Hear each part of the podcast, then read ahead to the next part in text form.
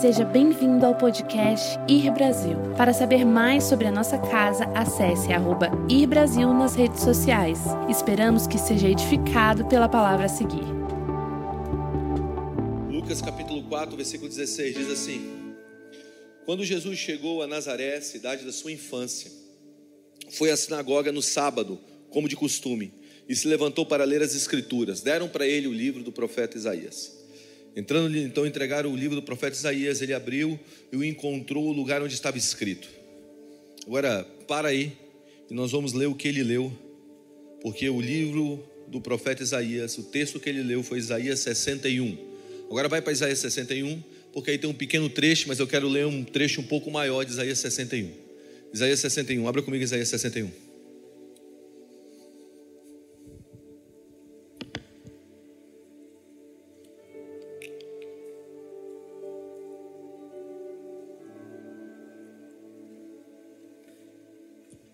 Prontos?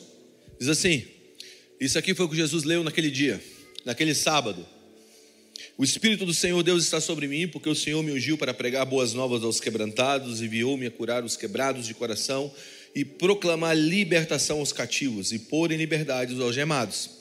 E a pregoar o ano aceitável do Senhor, o dia da vingança do nosso Deus, a consolar todos os que choram e pôr sobre os que estão em Sião os que em Sião estão de luto, uma coroa em vez de cinza, óleo de alegria em vez de pranto, vestes de louvor em vez de espírito angustiado, a fim de que se chame carvalho de justiça, plantado pelo Senhor para a sua glória. Diga amém. Deixa eu dizer algo para vocês. Entre o último capítulo de Malaquias, que é o último livro do Velho Testamento, e o primeiro do Novo Testamento, que é o Evangelho de Mateus, há 400 anos de silêncio. 400 anos que o Espírito de Deus não se movia sobre a terra, 400 anos que aparentemente não se ouvia a voz do Senhor. Então há uma interrupção de um mover do Senhor. Não sei se você sabe disso, mas grande parte das leis religiosas surgiram nesses 400 anos. Fariseus, saduceus, todos eles surgiram nesses 400 anos. Se você ler todo o Velho Testamento, você não vai encontrar esses grupos religiosos. Mas nesses 400 anos de silêncio, muita religião surgiu. Nesses 400 anos de não mover do espírito, muita religiosidade surgiu. Muita coisa religiosa surgiu. Os fariseus, eles odiavam as mulheres. Grande parte das suas leis eram contra mulheres. Agora, depois desses 400 anos de silêncio, aparece esse jovem na Galileia, esse jovem judeu, filho de um carpinteiro, conhecido por toda aquela região como filho de, de José e de Maria.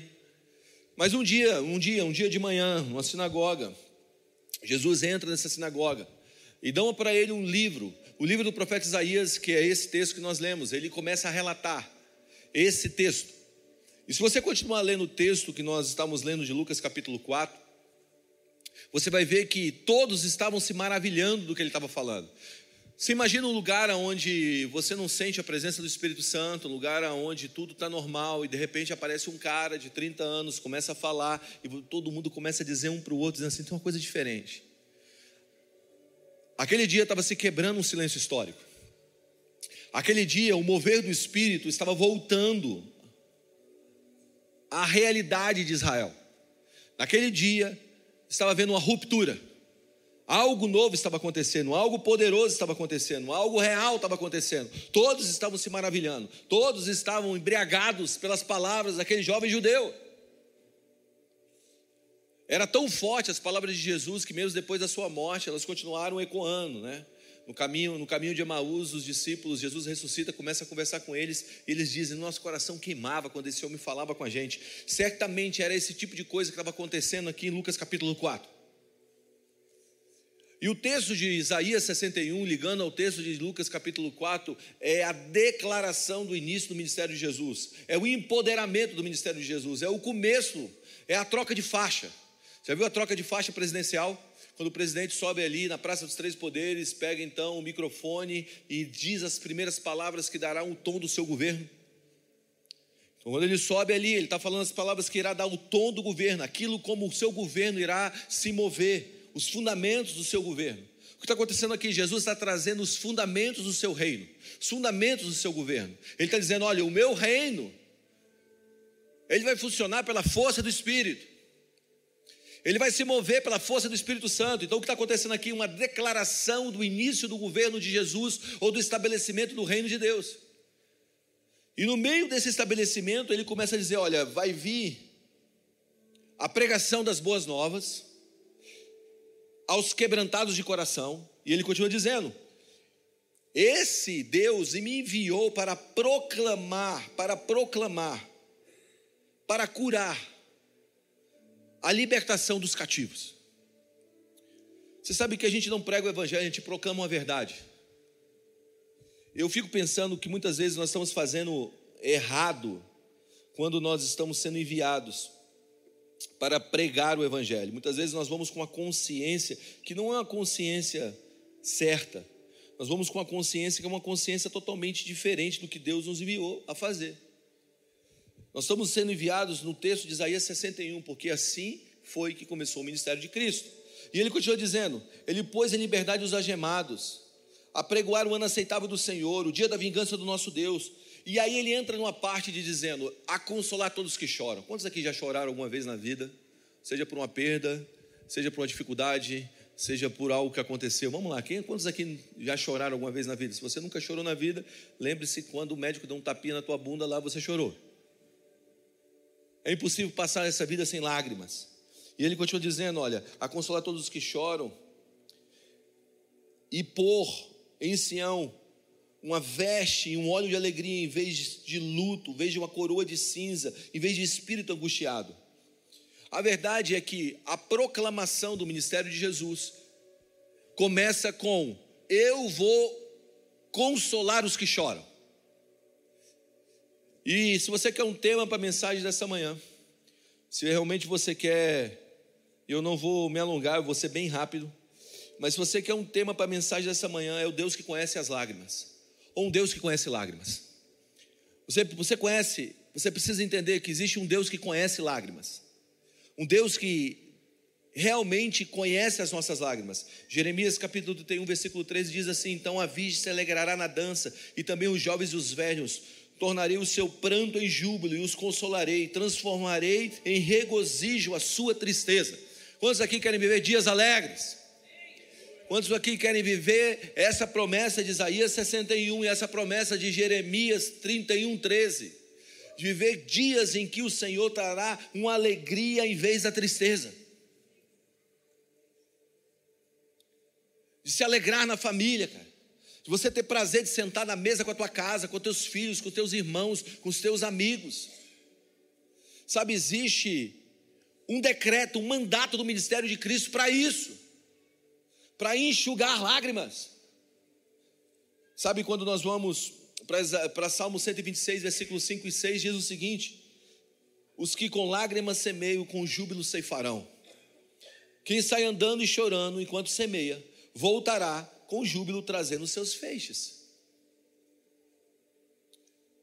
A Bíblia também diz que bem-aventurados que choram, porque eles serão serão o quê? Consolados.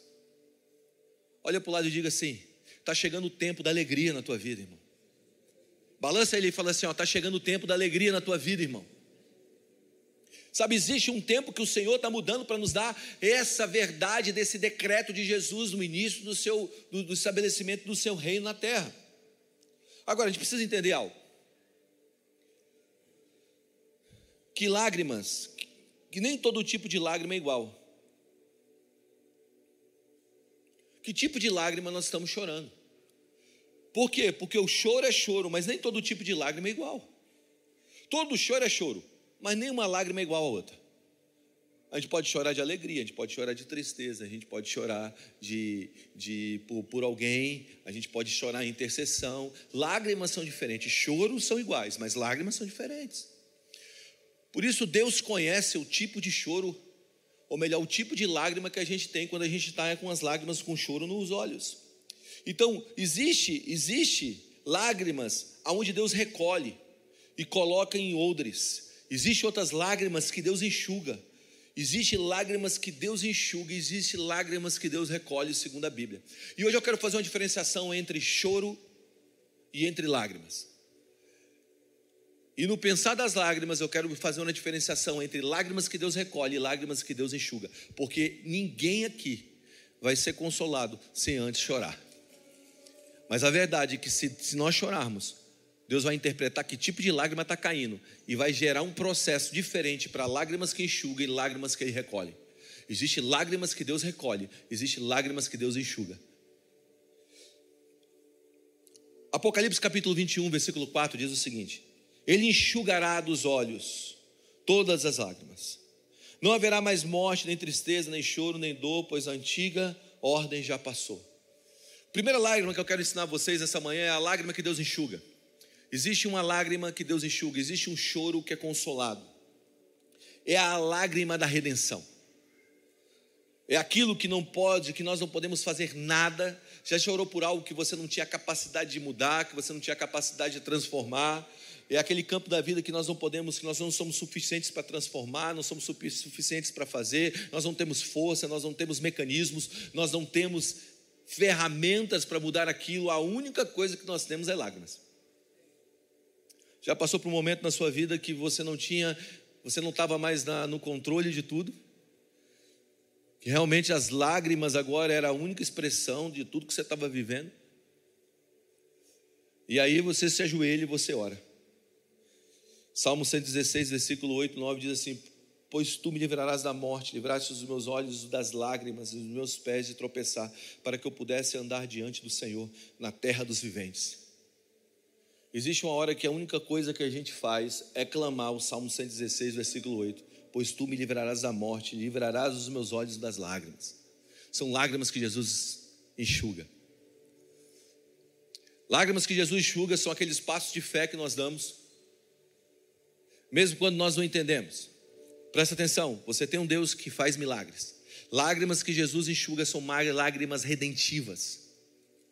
Já viu aquela história que não havia possibilidade de mudança, e Deus entrou na história e suas lágrimas foram enxugadas? Quando os cativos estavam presos na Babilônia, a Bíblia diz que eles cantavam um canto, dizendo: Como cantaremos o canto do Senhor em terra estranha? Os instrumentos penduramos nos salgueiros da cidade de Babilônia. A única coisa que eles tinham era um pranto. Mas a Bíblia diz também que no dia que o Senhor restaurou a sorte deles, eles ficavam como os que sonham. A sua boca se encheu de risos, seus lábios de cânticos. O que é isso? Ao choro se tornou agora encanto. O que eu sinto no meu espírito, que está chegando um tempo de uma intervenção tão poderosa na tua vida, que Deus vai enxugar as lágrimas. Deus vai secar as lágrimas dos nossos olhos para que o riso brote em nossos lábios. É um tempo, é um tempo de uma mudança radical do Senhor sobre a sua igreja. A Bíblia diz que o Senhor ri dos altos céus dos seus inimigos. Hoje, eu vindo para cá, Deus mudou a minha mensagem. E eu sinto muito forte que o Senhor está dizendo a você hoje que é um tempo de Deus enxugar as lágrimas de muitos aqui. Deus reconheceu a lágrima, Ele está dizendo: essa lágrima é uma lágrima que precisa ser enxugada. É um tempo em que a torneira dos olhos vai fechar, e o grito dos lábios vai se abrir. Já viu? Quando Deus faz algo para a tua vida e você fala assim: de onde vem esse negócio? É tanta benevolência, de onde vem isso? De onde vem isso? O céu se abriu sobre nós. É esse estralar, são lágrimas que Deus enxuga.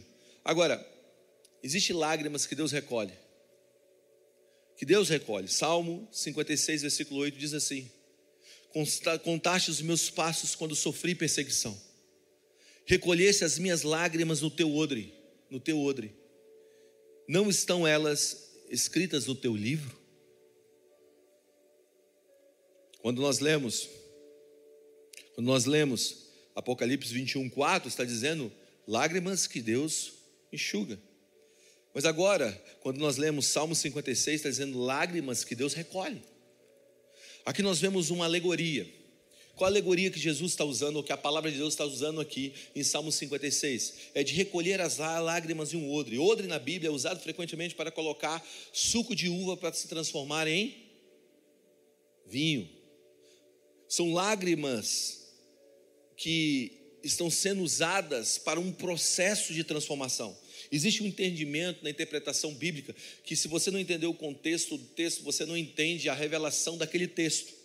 Então, quando a Bíblia quer dizer sobre pegar lágrimas e colocar em odre, ele está dizendo sobre um processo de transformação, sobre um processo de uma metanoia. Existem lágrimas que Deus vai fazer assim, ó, pá, redentiva, mas existe outras que vão ser colocadas em odres para gerar transformação, são lágrimas de processo. A nossa vida muitas vezes precisa entrar em um processo. O nosso choro muitas vezes é, faz parte de um processo. Muitas vezes Deus não seca a lágrima dos nossos olhos porque Ele quer que a gente ande um processo. Muitas vezes o choro que nós estamos tendo, na verdade, é um processo de transformação em nossa vida. E de alguma maneira, deixa eu tentar classificar como essas lágrimas funcionam. Número um, muitas vezes nós choramos, choro de processo por causa das memórias que nós temos. Deus quer redimir as nossas memórias. Deus quer redefinir a maneira que a gente pensa. Para que isso aconteça, nós precisamos queimar as pontes com o passado. Você precisa queimar pontes com o passado. Porque sempre quando você tiver uma oportunidade de voltar, você vai querer voltar àquele lugar. A nossa memória com o tempo antigo nos torna saudosista daquelas coisas que nós experimentamos e passamos no passado. Há um saudosismo. O saudosismo é a memória seletiva das coisas más. Esquecemos do como foi ruim estar naquele lugar. Mas a nossa memória seletiva só lembra das coisas boas. Tem pessoas que você está se lembrando do passado que Deus tirou na tua vida e você está lembrando, ah, aquela pessoa, e Deus tirou ela da sua vida. Mas a sua memória seletiva só lembra das coisas boas. Isso é saudosismo. Deus quer que você queime as pontes com o passado. Deus quer que você entenda que as lágrimas que você está chorando hoje é para queimar as pontes com o passado. O saudosismo, o saudosismo maqueia a realidade e transforma a realidade numa miragem, que não é a verdade total sobre aquilo. Vamos lá, se fosse bom, você tinha continuado lá. Se fosse bom, você estaria lá.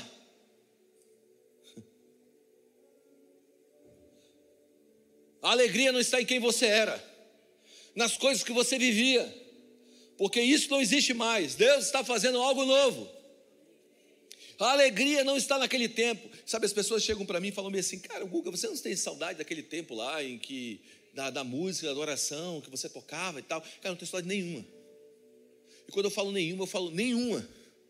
Mas nenhuma, Guga, não, porque eu entendi que aquele tempo era um tempo que Deus me preparou e Deus me fortificou, Deus colocou valores, Deus estabeleceu princípios dentro de mim para me trazer para cá. Eu estou extremamente feliz de fazer o que eu estou fazendo, por quê? Porque eu estou vivendo algo maior agora do que eu vivi ontem. Muitas vezes nós estamos com a memória seletiva das coisas porque nós estamos com saudosismos. É hora de você queimar as pontes com o passado. É hora de você parar de lembrar do passado de uma maneira que não é para ser lembrada e chorar as lágrimas do rompimento, do rompimento com o passado. Sabe, existe horas que nós estamos nos lembrando do que deveríamos esquecer e esquecendo do que deveríamos nos lembrar. Vou repetir. Existe horas que nós estamos nos lembrando daquilo que deveríamos esquecer e nos esquecendo daquilo que deveríamos nos lembrar. Lembra o tanto que era ruim estar lá. Lembra que aquilo ali foi um degrau para você chegar hoje. Passou, meu irmão.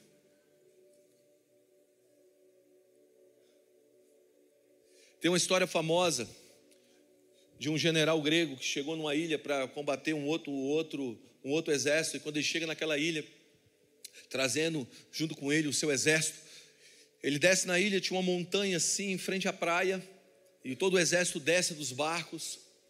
Ele sai, ele sobe, e quando ele sobe, ele chega em cima, ele vê milhares e milhares e milhares, eram muitas vezes maiores do, do, do que o exército dele, o exército adversário. Ele desce e fala: queime todas, todos os barcos. Ele manda queimar todos os barcos. E depois que ele queima todos os barcos, ele chama o exército e fala assim para eles: Olha, depois dessa montanha existe um exército que é muito mais numeroso do que o nosso. Os nossos barcos foram queimados. Só existe uma maneira de nós sairmos dessa ilha: vencendo ou morrendo. O que acontece? Aquele exército venceu a guerra. Sabe, se você conseguir ter um retrovisor ainda no teu carro da vida cristã, cara, você ainda não entendeu a vida cristã. Se ainda você, se ainda você tem um retrovisor e sabe, sabe que você pode voltar atrás, você ainda não entendeu qual é a vida cristã. Existe uma hora na nossa vida que a nossa vida só precisa ter para-brisa. Quebre as pontes com o passado. Chore o choro da transformação, o choro que é colocado em um odre, o choro do processo. As coisas que estão na frente são maiores. A Bíblia diz que Deus nos chamou para andar de glória em glória, glória em glória, glória em glória, glória em glória, glória em glória. E é isso que Deus está nos convocando para viver. Existem horas que dói, mas dói para o crescimento. Talvez você esteja chorando hoje para que Deus enxugue as suas lágrimas, e Deus está dizendo: Eu estou recolhendo as suas lágrimas no outro. Mara, vai lá no carro, na minha mochila tem aquele negocinho, sabe? A gente comprou em Israel, está no porta-mala. Porta-mala, está no. Tá no tá, Desculpa, desculpa, gente.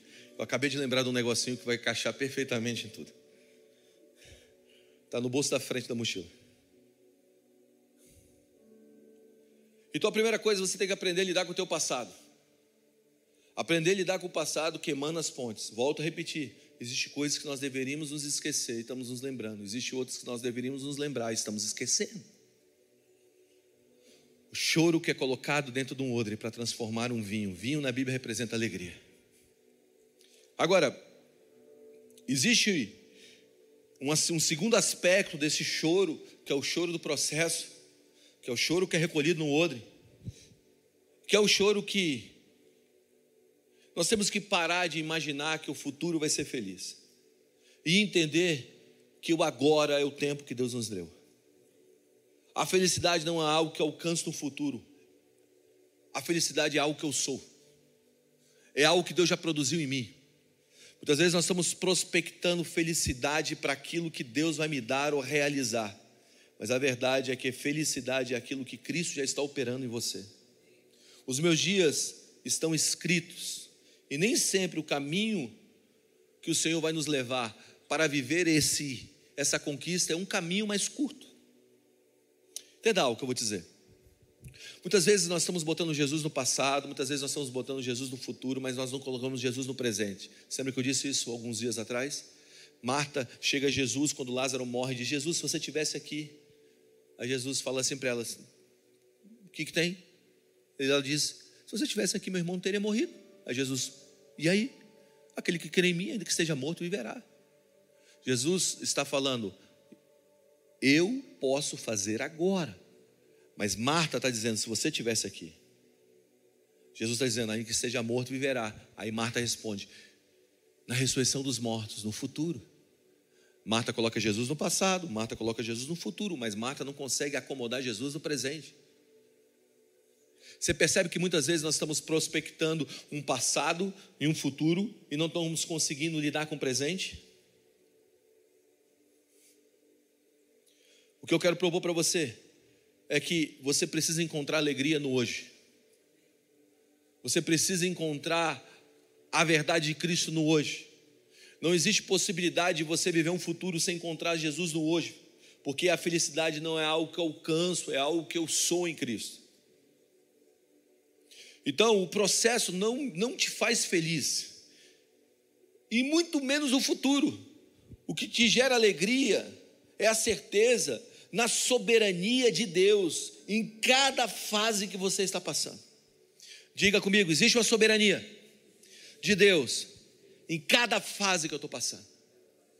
Cada fase da sua vida existe um quer Deus. E cada fase da sua vida você precisa ser preenchido com a verdade de Deus. Na fartura, na escassez, nos avanços, nas paradas, nas pausas da vida. Tudo tem o que Deus. Deus precisa preencher todos os espaços da sua existência.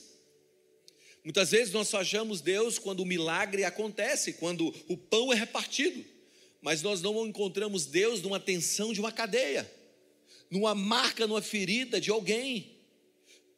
Mas o apóstolo Paulo diz: Olha, eu aprendi ser grato eu aprendi a enxergar e a ver Deus em todas as coisas. Na verdade, essas marcas que tem no meu corpo são as marcas de Cristo, não são as minhas.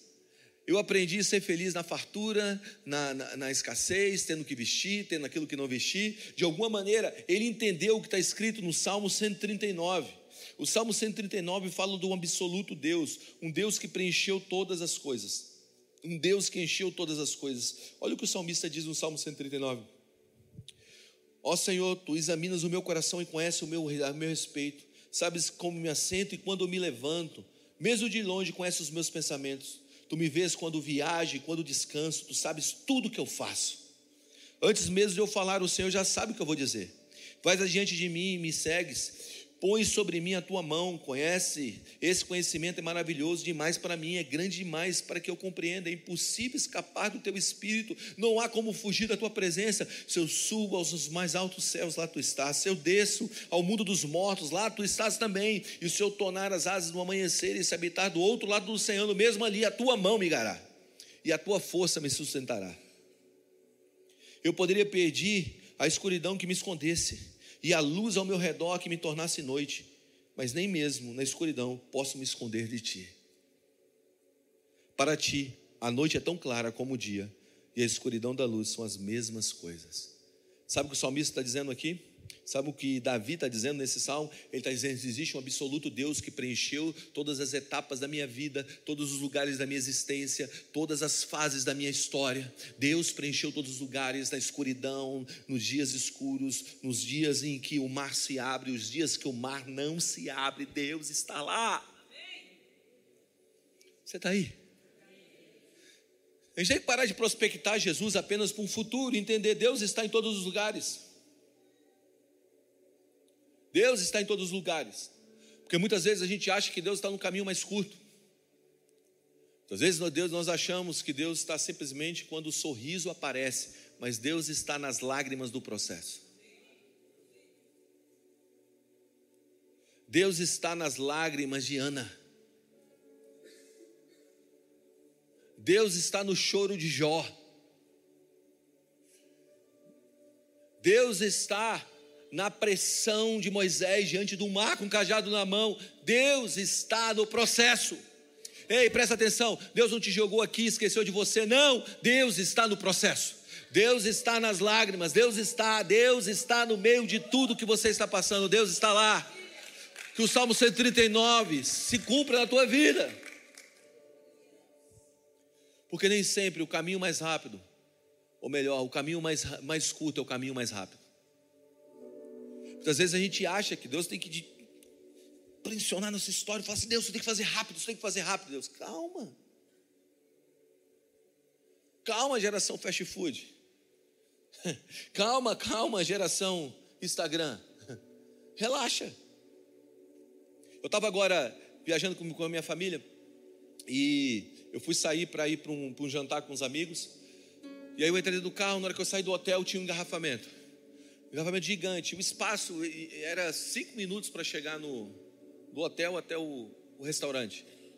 Mas quando eu botei no GPS, estava 25 minutos por causa do engarrafamento. E aí eu botei, peguei o Waze, coloquei no Waze, rotas. E ele me jogou para uma rota que era uma rota muito mais longa, mas era muito mais rápida. Era cheio de curvas. Um lugar que eu não tinha passado todos os dias que eu estava lá, mas ela era muito mais rápida. Nem sempre a rota mais curta é a rota mais rápida. Se você confiar o teu caminho, Senhor, deixar o ex de Deus te guiar, o GPS do céu te guiar, talvez pareça um caminho mais longo, mas é o caminho mais rápido. O caminho mais curto nem sempre é o mais rápido. Vou voltar a repetir: o caminho mais curto nem sempre é o caminho mais rápido. O caminho mais longo muitas vezes é o caminho mais rápido. Nem sempre o mais perto é o mais rápido.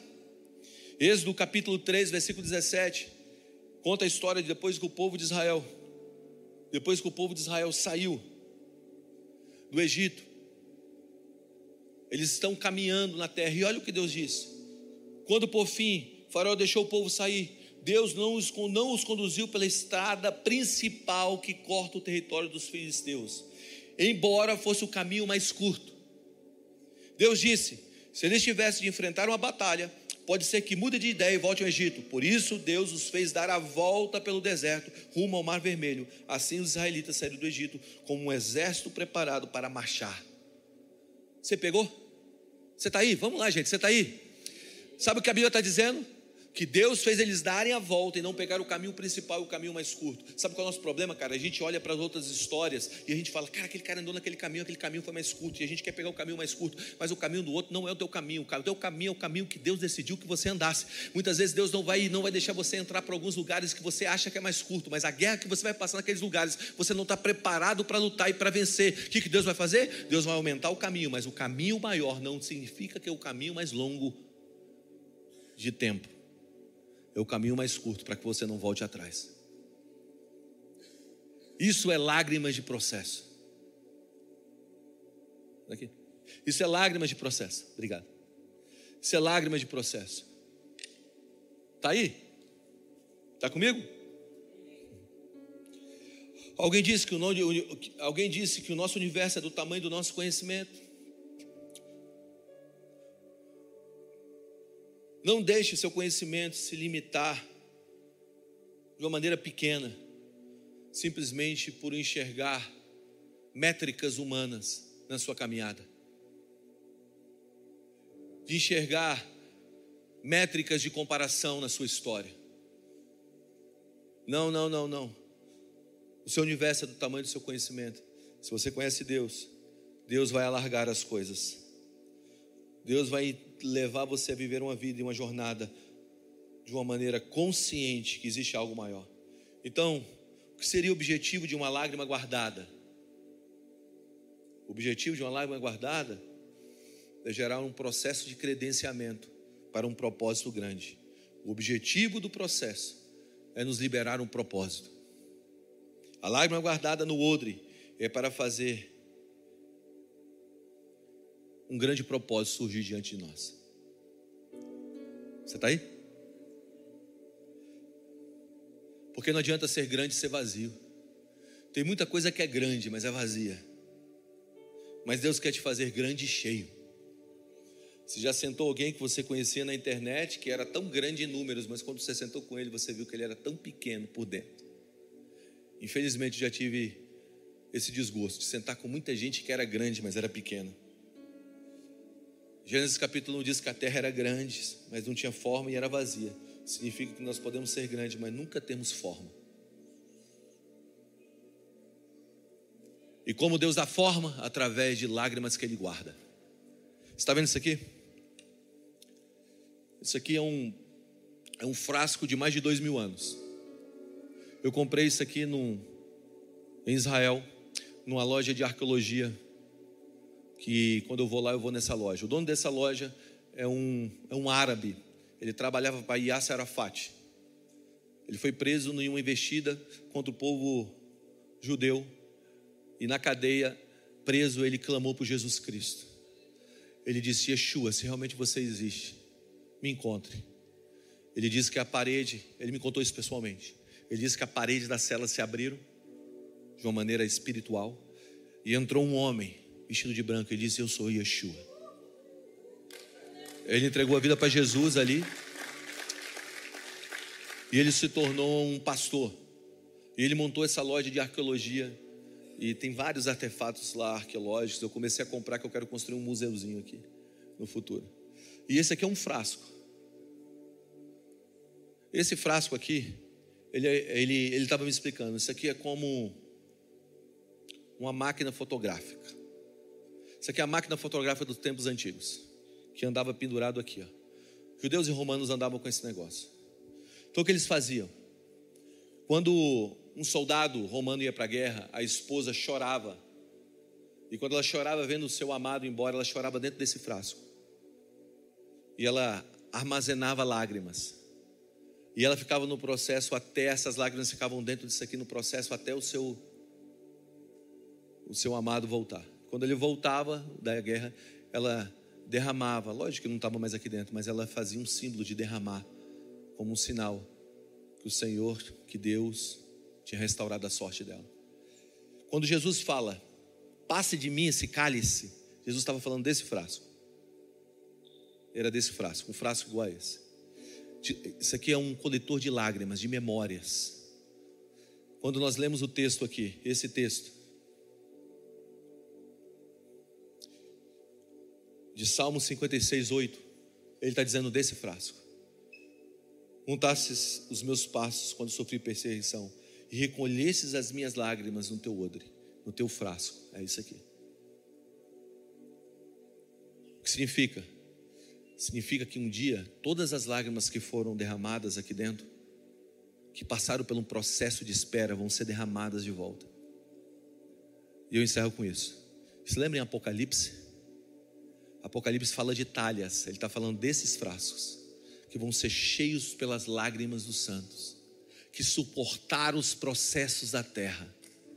E um dia Deus vai derramar novamente e quando Deus derramar, segundo Apocalipse, vai provocar trovões, relâmpagos e terremotos. Muitas vezes, muitas pessoas colocam isso da maneira física, mas não é da maneira física. Trovões, relâmpagos e terremotos é Êxodo capítulo 20. É Deus descendo sobre um monte, e o monte tremia, o monte saía relâmpagos e vozes. O que é isso? Avivamento. Quem chora em frascos gera um avivamento. Quem chora em frascos gera uma transformação do planeta. Não queira simplesmente orações de eh, lágrimas enxugadas, é maravilhoso ter lágrimas enxugadas. Mas eu quero, o que eu quero convocar hoje é uma geração para chorar em frascos, chorar em odres, gerar processos de transformação de um planeta. Não é chorar simplesmente pela sua dor que pode ser enxugada, é chorar para a transformação do planeta. Sabe, não darei descanso aos meus olhos até ver essa cidade, essa nação por objeto de louvor e adoração entre todos os povos da terra. Sabe, chore ou sofra comigo as aflições do ministério, disse Paulo a Timóteo. É isso, é chorar em frascos. Você está comigo? Você está aí, gente? Tem alguém vivo aí? Deus está te chamando hoje para você chorar em frascos, para chorar em odres, para gerar avivamento, para gerar processo não é para ficar simplesmente vivendo sua vida de livramento. Não, não, não, não, não, não. Deus quer que você chore em um lugar. Lágrimas. Lágrimas que são armazenadas. Escuta o que eu vou dizer: nenhum do teu choro, nenhum das suas lágrimas caiu na terra. Deus recolheu todas elas. Algumas vão ser enxugadas, mas outras vão ser recolhidas para transformar suco em vinho, transformar pranto em festa. Se coloque em pé nessa manhã.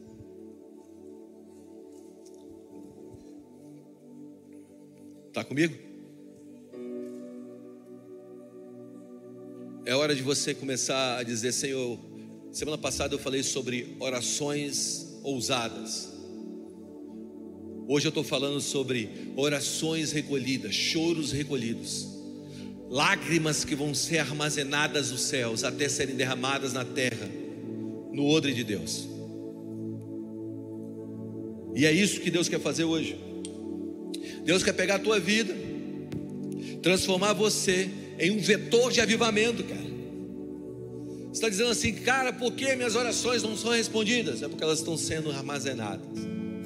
Cara, por que eu não vejo transformação? É porque elas estão sendo armazenadas. Deus, mas eu não vi o avivamento da minha família, na minha casa, eu não vi ainda. Estão sendo armazenadas. Sabe, esse púlpito aqui é um púlpito de lágrimas. Esse lugar é um lugar onde nós, nós nos, debruçamos e choramos e clamamos a Deus por um avivamento nessa cidade, nessa nação. E eu posso sentir que esses frascos estão se enchendo. A cada reunião, a cada semana, é uma gota a mais nesses frascos. Mas um dia, um dia o Senhor vai pegar e vai derramar novamente sobre a terra. E quando Ele derramar sobre a terra, trovões, relâmpagos e terremotos, avivamento familiar, avivamento financeiro, avivamento emocional, avivamento espiritual, avivamento de esferas. Deus está nos chamando para algo maior. Tem alguém vivo aí? Me ajuda. Sabe, Deus está te chamando não apenas para ser um bom ouvinte, mas ser alguém que gere esse avivamento dentro de si. Lágrimas de avivamento Sabe, muitas vezes elas não vão ser só de tristeza, muitas vezes você vai estar se lembrando do que Deus vai fazer e, e lembrando do que Deus fez. trazendo a memória o que te traz esperança, e lágrimas vão escorrer o seu rosto, e Deus vai recolher essas lágrimas. Agora lembre-se, que esse cálice, segundo aquele meu amigo, aquele meu amigo, ele disse o seguinte: o cálice de Jesus era o único cálice que tinha lágrimas e sangue. Lágrimas e sangue. Lágrimas e sangue. Esse foi o cálice de Jesus. Ele disse: Se possível, passe de mim esse cálice. Esse cálice, era esse cálice. Mas não seja feito a minha vontade. O processo que Jesus abraçou trouxe redenção à nossa vida, cara. Nós estamos no ponto em que Deus vai derramar de volta. E quando Deus derramar, meu irmão, todos vão dizer o que está acontecendo. Aí nós vamos dizer: demora muito tempo para Deus fazer as coisas de repente. Cálices foram cheios. Sabe, nós não jejuamos aqui na igreja, entramos em temporada, que uns dias nós vamos entrar na temporada novamente de 21 dias de jejum. Nós fazemos alguns períodos, pelo menos dois ou três períodos por ano de, jejum coletivo aqui. Todas as manhãs nós vemos para cá e ajoelhamos, choramos diante de Deus. Nós não fazemos isso para colhermos imediatamente. Nós não fazemos isso para um estralar de dedo. Não, não, nós fazemos isso porque nós estamos enchendo cálices, cálices que vão ser derramados. Não pense que Deus esqueceu das suas orações. Muitas vezes não são lágrimas escorrendo fisicamente, mas é um gemido em oração. Não pense que Deus esqueceu todas elas, elas estão sendo enchendo cálices, cálices. Vamos encher esses cálices agora. Vamos contribuir com um pouco mais do céu, amém? Até que o Espírito venha. Quando Jesus chorou naquele cálice, lágrimas de sangue, um dia o Espírito Santo desceu, e como diz um amigo meu, o Espírito desceu e chamou meu amado da morte, chamando ele da morte. E é isso que vai acontecer. Por isso, abra suas mãos agora e comece a encher esses cálices.